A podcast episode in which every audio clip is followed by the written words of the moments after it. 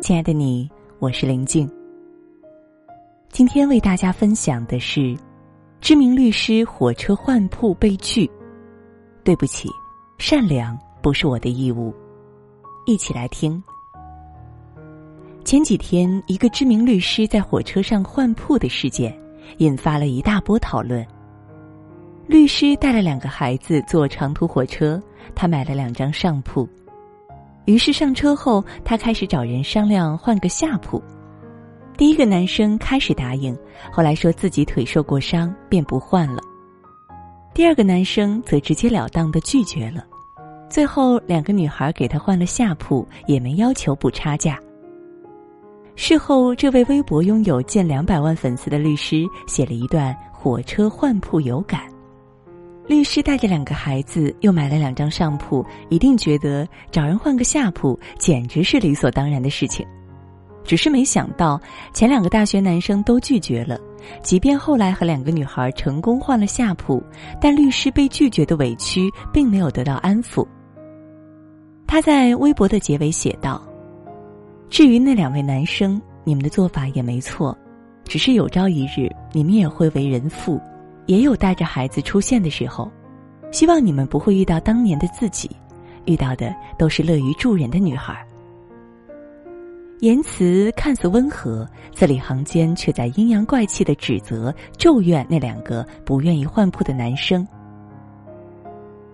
律师的这篇火车换铺有感一发出，就遭到网友们的一致 diss。在开学季，长途火车下铺票常常一票难求。上铺空间狭小，对高个子的人来说难以舒展，十分痛苦。所以，为了一张下铺票，有时候还得加价、开会员，甚至换班次、改时间。别人辛辛苦苦抢到的下铺，你一句“我带着孩子不方便”，就可以轻轻松松的换走，不换就变成了冷漠、不善良，还要被指责。在律师的微博里，好心换铺的女生一笔带过，合理拒绝的男生要被暗暗讽刺。给你帮助变成了理所当然，不能委屈自己帮助别人变成了道德问题。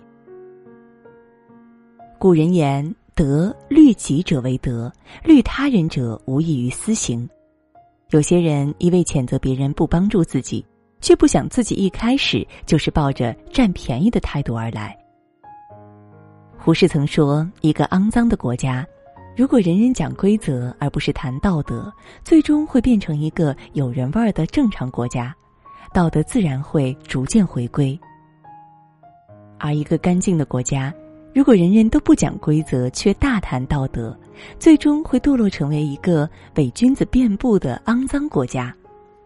所谓的伪君子，网上有一个很好的诠释。”当事实对自己有利时，就强调事实；当法律对自己有利时，就援引法律；当道德对自己有利时，就鼓吹道德。其实我们身边总有这种人，不懂得感恩，还把被人的帮助当做理所当然。道德从来都是约束自己的，用道德约束他人来谋取自己利益的人，才是世间最大的冷漠和不善良。为人父母都知道，带孩子出门要操心很多，提前安排好，不让孩子在旅途中受罪是家长的责任。买不到合适的火车下铺，可以选择坐飞机、大巴或者调整出行时间。解决问题的方式有很多，却总有父母把自己的责任推给别人。同样是带孩子出行，之前在宁波飞往西安的航班上，一位妈妈独自带着孩子坐飞机。怕孩子吵闹打扰到其他乘客，专门给周围的旅客送上了防噪耳塞和致歉的小纸条。一个小小的举动，温暖了飞机上的每一个人。比起什么都不做，站在道德的制高点指责他人的父母，孩子更需要这种以身作则的父母。日本有一种文化叫不麻烦别人，日本人不喜欢麻烦别人，简直极端到了令人发指。他们觉得麻烦别人简直太罪孽了，在他们看来，不到万不得已就尽量不要麻烦别人。一旦有人求助于你，你就要全力以赴，因为他一定是碰到了什么棘手的问题。在日本，如果有人着急赶时间想插一下队，态度很客气，刚好被插队的人时间充裕，也愿意让他先行，那么你就会看到这样的现象：被插队的那个人自觉走到了队尾，把自己的位置让给了他。仔细想来，让插队的人站在自己的前面，那就是后面所有的人都往后一个位置。等于插的不是一个人的位置，而是后面的所有人。所以，在日本发生过一位醉酒的女乘客胃部不适，想要呕吐，因为怕吐在电车里给别人带来不便，就吐在自己的名牌手提包里了。其实，助人为乐和不麻烦别人，本身就是一条道德准绳上的两方面，两者保持平衡，生活才能和谐有趣。一味的索取或者一味的付出，对每个人来说都不公平。道德绑架像一把无形的杀人利器，而手执利刃的人却从来都觉得自己是代表正义的一方。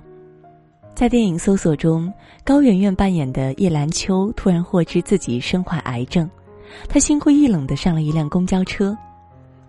沉浸在突如其来的人生悲剧中，她拒绝给一位老大爷让座。乘务员几番催促叶兰秋给大爷让座，叶兰秋都面无表情，一动不动。这种情况下，大爷说话了：“大姐，不就一个座位吗？就当我啊让给这个姑娘了。”一时间，围观者们开始帮腔，有人拿起手机开始记录，随后视频蔓延，引发了一场社会大搜索，网络上开始了对叶兰秋的集体讨伐和谩骂。在指责和病魔的双重打击下，他最后选择了自杀。叶兰秋的死，每一个参与这场讨伐的人都是间接的施害者。他们根本没有想过自己看到的只是局部的真相，也不在乎被攻击者的感受。他们只觉得自己代表了道德和正义。其实内心深处，这些人更多的是在宣泄自己生活中的压抑。关于做人，古人说过一条：“严于律己，宽以待人。”这是对一个人最基础的道德要求。我们没有权利去要求别人帮助，但是可以尽力做好自己责任之内的事。举手之劳是助人者的谦辞，不是受助者的理由。道德从来都是用来约束自己的，而不是要求别人。不给别人添麻烦，不用道德去逼迫别人献爱心，在这些基础上，才会滋生真正的善良。好了，今天给您分享的文章就到这儿了，感谢大家的守候，让我们相约明天，也祝各位晚安，好梦。大部分人要我学习去看世俗的眼光。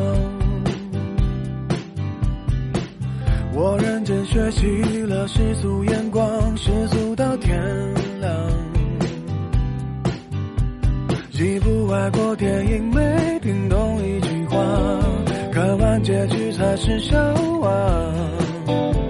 你看我多乖多聪明，多么听话，多奸诈。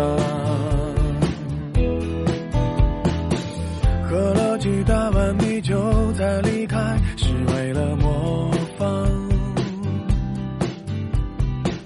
一出门不小心吐的那幅是谁的书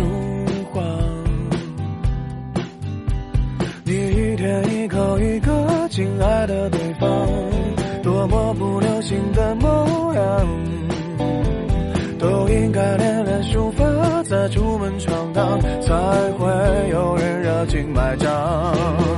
要是能重来，我要选李白。几百年前做的好坏，没那么多人在。要是能重来，我还能写写诗来澎湃，逗逗女孩。要是能重来，我要选李白，创作也能到那么高端，被那么多人崇拜。要是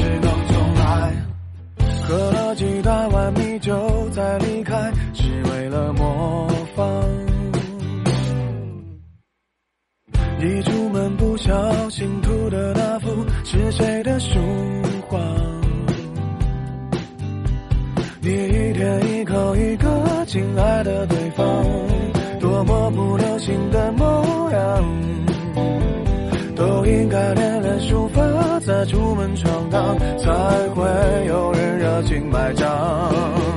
要是能重来，我要选李白。几百年前做的好坏，没那么多人在。要是能重来，我要选李白，至少我还能写写诗来澎湃，逗逗女孩。要是能